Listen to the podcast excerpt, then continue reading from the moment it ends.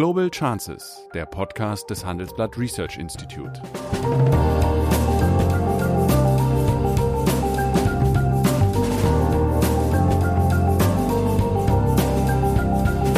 Der ehemalige Außenminister analysiert zusammen mit Professor Bert Rürup die geopolitische Lage, exklusiv für den Chefökonom, den Newsletter von Professor Rürup. Erst wenn man die Interessen ausspricht, kann man ja zu Kompromissen kommen.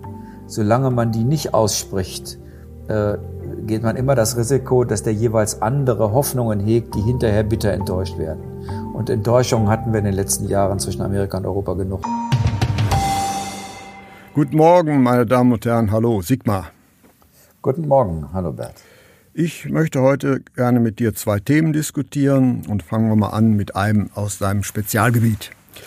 Ja, die deutsche Politik und namentlich auch die deutsche Wirtschaft hatten sich ja von der Wahl von Joe Biden zum US-amerikanischen Präsidenten ja so eine Entspannung im US-amerikanischen chinesischen Konflikt erwartet. Ja, nicht zuletzt aus außenwirtschaftlichen Gründen. Und wir müssen konstatieren, dass seit geraumer Zeit China ja äh, zum wichtigsten Wirtschaftspartner Deutschlands äh, im Vergleich zu den USA geworden ist. Ich glaube sogar Europa inzwischen. Ja, Europa hat es auch. Ja, das ist völlig richtig. Ja.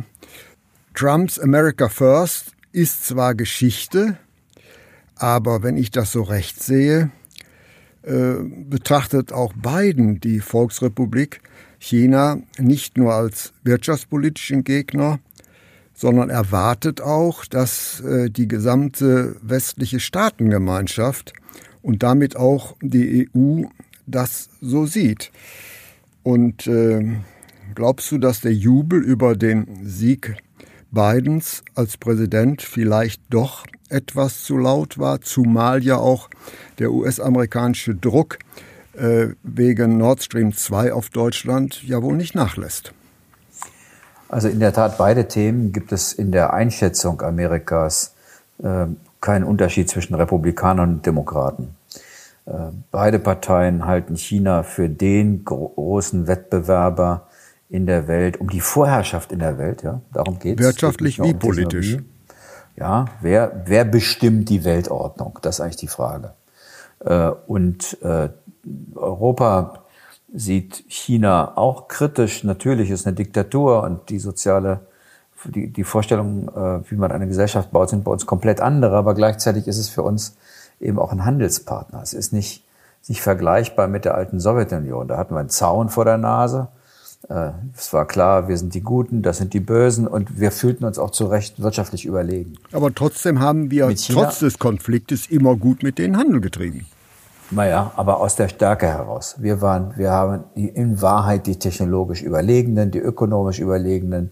Ähm, deswegen waren wir auch, sagen wir mal, sehr selbstbewusst dabei. Mit China ist das ganz anders. Äh, da hat Europa oftmals den Eindruck, dass es eher in Gefahr ist, ins Hintertreffen zu geraten. Wir fühlen uns nicht ökonomisch überlegen und sind es ja auch nicht. Mhm. Äh, und China ist für und uns technologisch auch nicht. Ja. Auch nicht. Und China ist für uns von weit größerer Bedeutung, als es der gesamte frühere Ostblock jemals war. Und deswegen sind, ist der Blick auf China äh, aus den USA und aus, aus Europa heraus ein ganz unterschiedlicher. Ähm, wir sind keine geostrategische Macht als Europäer und deswegen empfinden wir auch keine Konkurrenz zu China.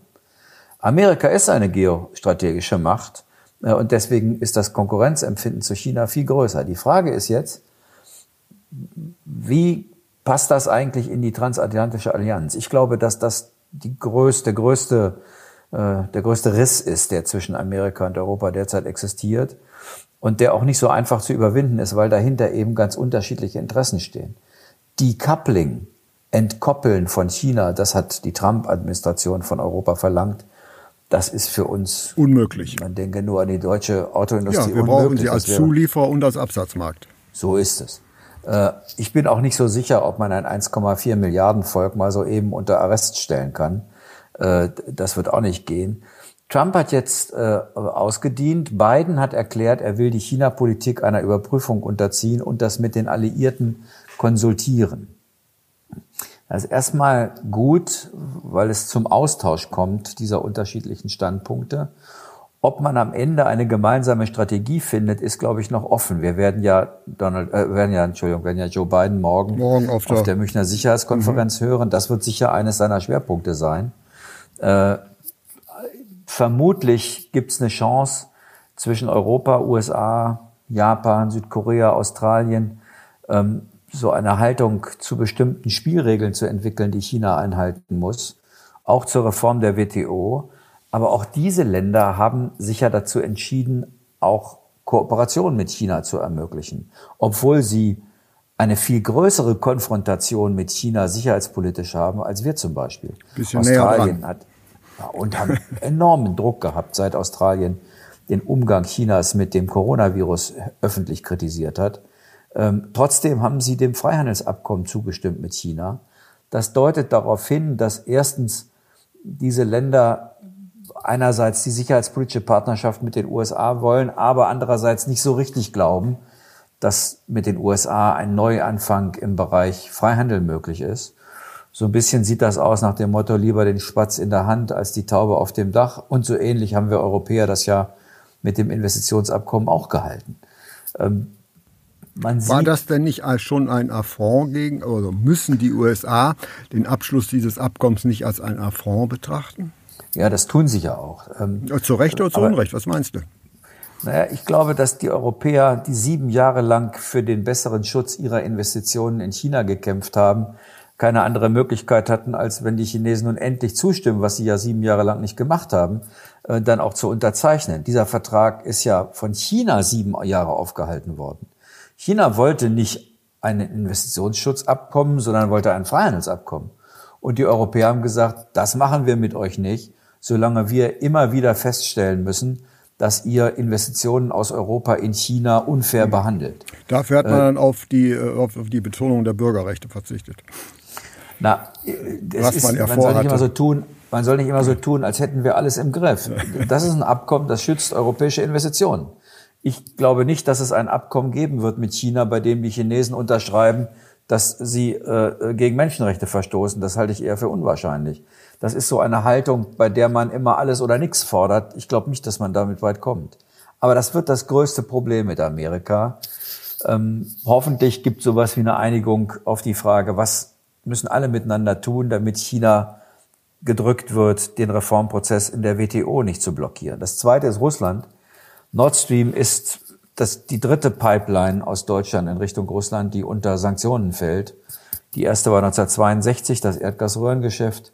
Das zweite 1980, das Mannesmann-Röhrengeschäft und jetzt Nord Stream 2. Äh, die Argumente der Amerikaner sind auch nicht von der Hand zu weisen. Es stellt sich aber eine andere Frage.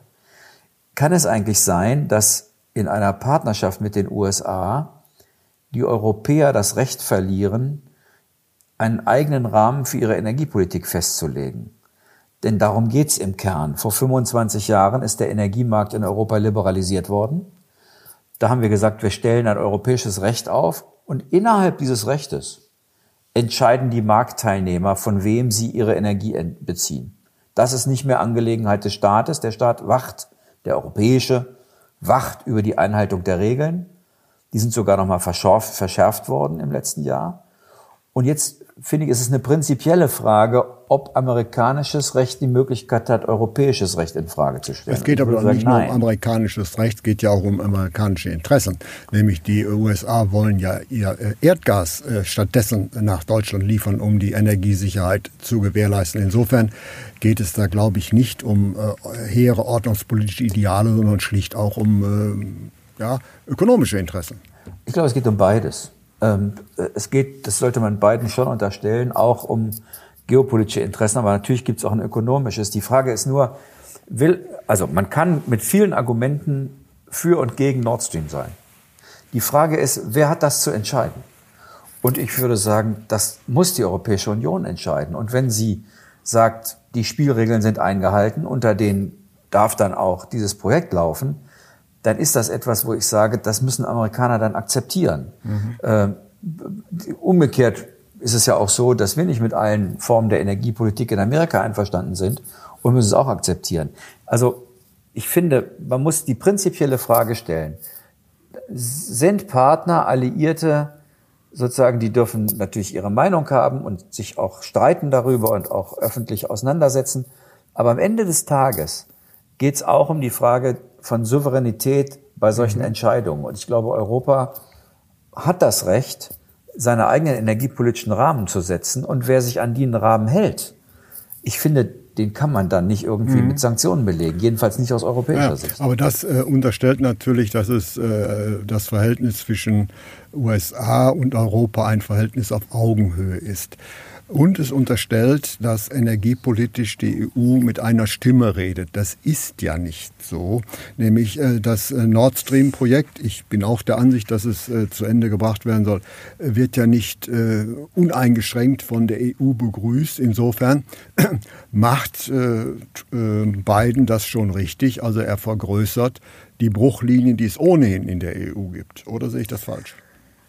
Also nochmal, vielleicht bin ich ein Prinzipienreiter, aber das ist gar nicht, das ist nicht das Problem, ob mhm. in Europa Leute oder Länder dafür und dagegen sind. Natürlich ist Polen dagegen und ist das Baltikum dagegen. Äh, und natürlich bedient es eher deutsche Wirtschaftsinteressen als die Wirtschaftsinteressen beispielsweise äh, Italiens. Die Frage ist nur, gilt europäisches Recht? Und wenn, dann gilt es für alle, auch für, für deutsche Interessen. Mhm. Äh, und dann kann man in Europa den Versuch unternehmen, die Energiedienstleistungsrichtlinie zu ändern oder die Gasrichtlinie mhm. zu ändern. Und wenn man dafür Mehrheiten bekommt, dann hat Deutschland Pech gehabt.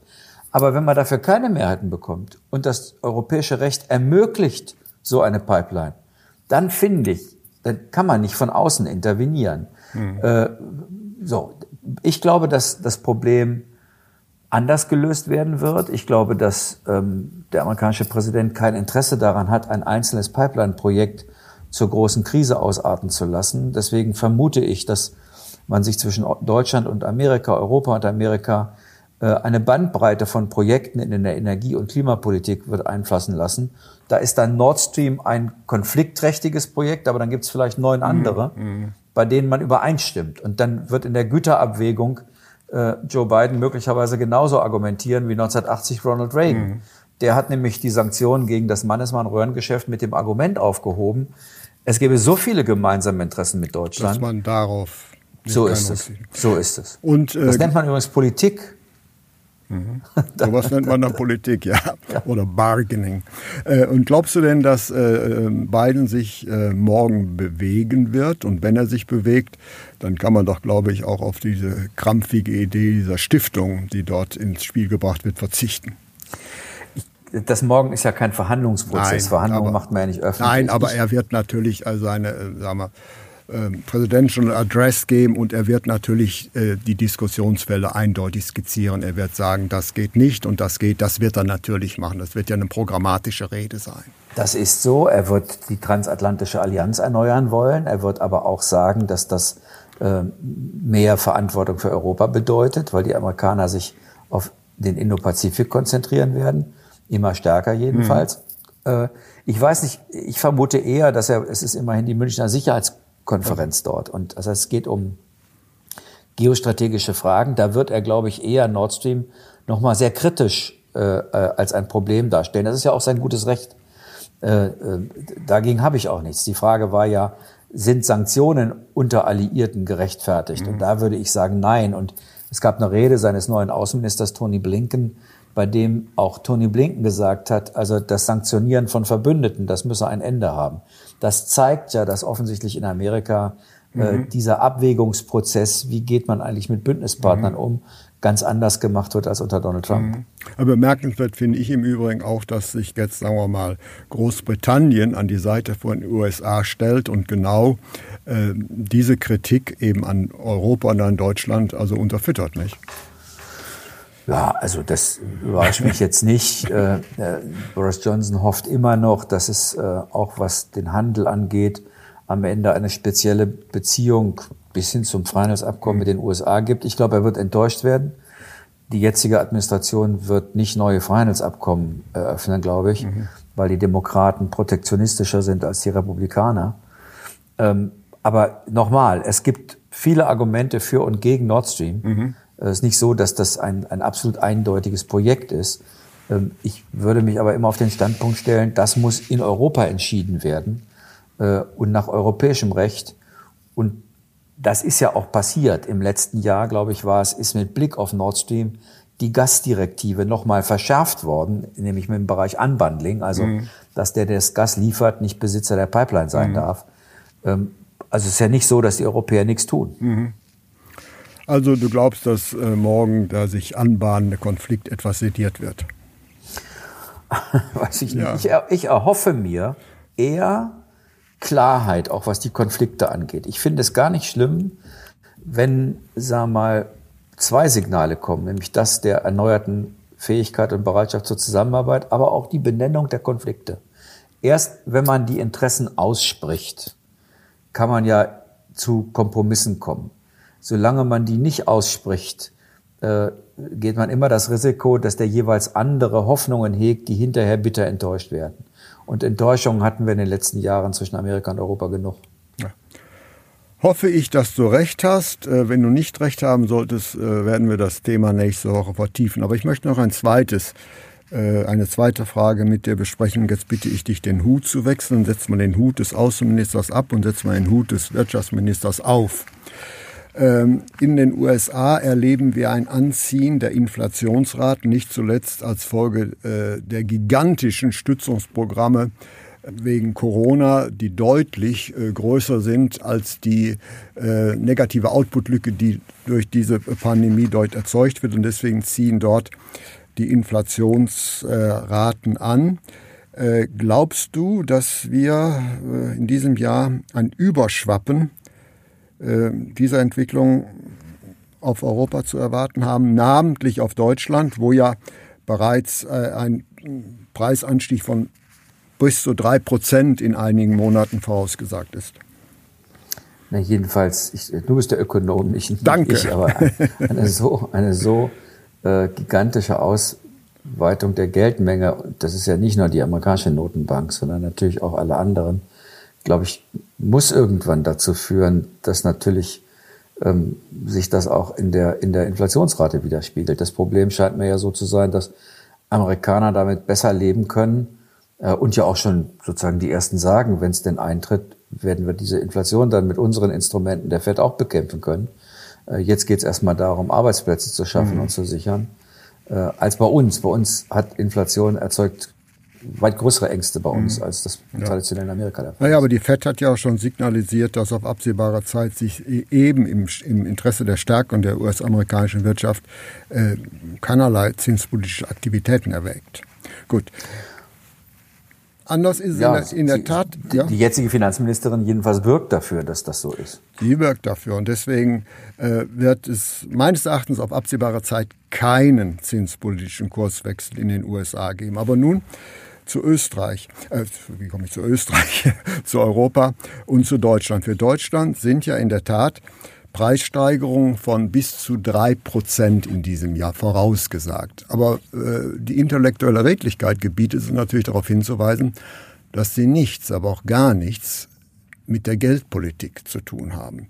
Nämlich dieser Preisanstieg ist das Ergebnis der Wiedererhöhung der Mehrwertsteuer auf das alte Niveau. Es ist die Konsequenz äh, des gestiegenen Ölpreises und ist die Konsequenz der CO2-Abgabe. Ganz, ganz früher unterschied man zwischen Inflation und Teuerung. Teuerung war ein allgemeiner Preisanstieg infolge von angebotsseitigen Effekten, beispielsweise einer Missernte. Und Inflation, das Wort kommt von inflare, äh, ist, äh, sind Preissteigerungen als Folge einer übermäßigen Ausdehnung der Geldmenge. Und äh, deswegen glaube ich, werden wir zwar Preiserhöhungen in Deutschland haben, aber siehst du die als ein Vorbote einer Inflationierung an? Also wenn die Inflation eine Ausweitung der Geldmenge zur Ursache hat, dann geht es ja gar nicht anders, dass wir auch irgendwann die Inflation erleben werden. Die Frage ist auch eher wann. Dann müsst, müssten, müsste die Geldmenge ja auf die Gütermärkte strömen und bislang bleibt sie ja in den Finanzmärkten. Das, das ist in der Tat so. Zurzeit erreicht es weder die Gütermärkte und es erreicht auch nicht die Löhne. Ja. Äh, denn wenn ich das alles richtig in Erinnerung habe, dann beginnt die Inflationsschraube eigentlich erst so richtig sich zu drehen, wenn die Lohnschraube sich entwickelt. Ja. Dafür scheinen mir aber derzeit äh, scheint es überhaupt keine Anzeichen zu geben. Im Gegenteil, wir haben gerade, glaube ich, heute gesehen, dass äh, die Lohnsumme zum ersten Mal seit Jahren sinkt und das wegen der Kurzarbeit. Mhm. Ja, das bedeutet also, wir haben eine Teuerung in diesem Jahr und eigentlich nicht, dass wir als äh, geldmengeninduzierte Inflation bezeichnen können. Aber gleichwohl Aber werden wir diese mal, Debatte haben. Aber ich darf dich doch noch mal fragen, ist es denn denkbar, dass eine so unfassbar große Ausweitung der Geldmenge wirklich dauerhaft nicht dazu führt, dass es zu inflationären Tendenzen kommt. Das ja, also, übersteigt ein bisschen. Also die Geldmenge Horizont. ist äh, die notwendige Voraussetzung, dass es dazu kommt, äh, aber nicht unbedingt äh, der Treiber, nämlich zu einer Inflation kommt es dann, wenn die Unternehmen Anlass dazu haben, ihre Preise zu erhöhen und dafür müssten wieder die Löhne steigen. Ja? Ohne Lohnsteigerung ist ein deutliches Anziehen der Inflation wenig wahrscheinlich. Zu Ende gedacht heißt das, die können Geld drucken, so viel die wollen?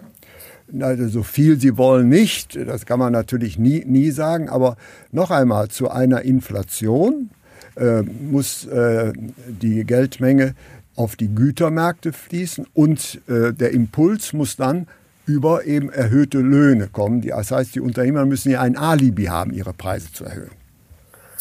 Also ich gebe ganz offen zu, als, als sozusagen Du warst äh, Wirtschaftsminister. Küchen, Küchenökonom, als Küchenökonom hast du mich noch nicht erreicht. Na gut. Äh, ich, ich kann mir mindestens mal die Gefahr nicht, nicht ausschließen, dass eine Geldmengenvermehrung, auch wenn sie an den Finanz, gerade wenn sie an den Finanzmärkten bleibt, zu Blasen führt, die ja auch ihre Folgen haben wird für die reale Die, die Blasen haben äh, ihre Konsequenzen in der Tat bei den, äh, auf, den, auf den Finanzmärkten, aber sie schwappen äh, nicht zwingend äh, auf die Gütermärkte über. Und apropos Blasen, äh, sagte ja der legendäre Chef der Federal Reserve Bank Friedman, ja, Blasen sind ein großes Problem, nur was eine Blase ist, sieht man erst, wenn sie geplatzt ist. So.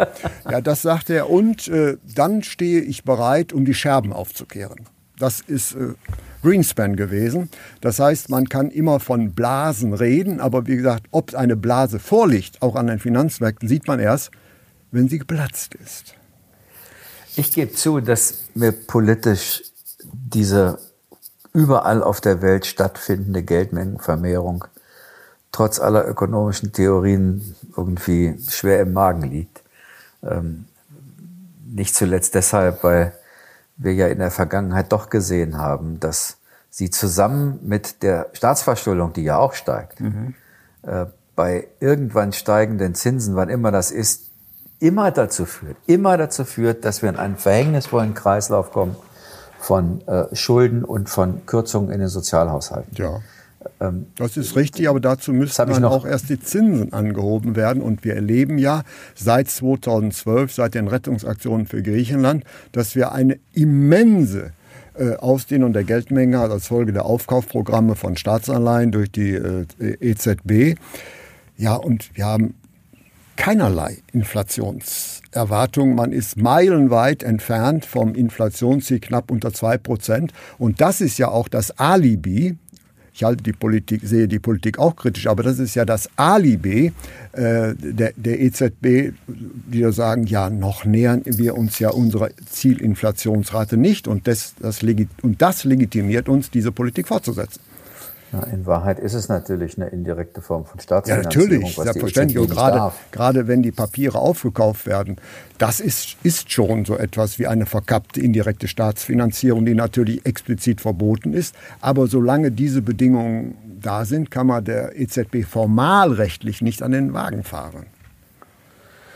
Also ich kann jedenfalls nur hoffen, dass dein ökonomischer Verstand in der Realität auch Widerhall findet und nicht mein ungutes Gefühl hinsichtlich einer zu großen Vermehrung der Geldmenge. Dann hoffen wir das. Ja, nur das Problem, dein Argument ist das zu. Ab wann ist die zu groß? Aber das ist ein zweites Thema auf jeden Fall. Aber vielen herzlichen Dank für heute und ich freue mich auf die nächste Woche, insbesondere auf den Punkt, ähm, wie ähm, wir dann die Rede von beiden, die er morgen halten wird, beurteilen werden. Herzlichen Dank an dich und die Zuhörer. Der Podcast mit den wichtigsten Nachrichten zum Start in den Tag Auf den Punkt gebracht von Handelsblatt Senior Editor Hans-Jürgen Jakobs.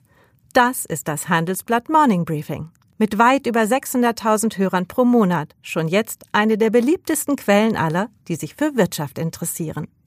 Montags bis freitags, ab dem frühen Morgen, kostenlos auf allen gängigen Plattformen. Mehr dazu unter handelsblatt.com/morningbriefing und in den Shownotes. Das war Global Chances mit Sigmar Gabriel, der Podcast des Handelsblatt Research Institute.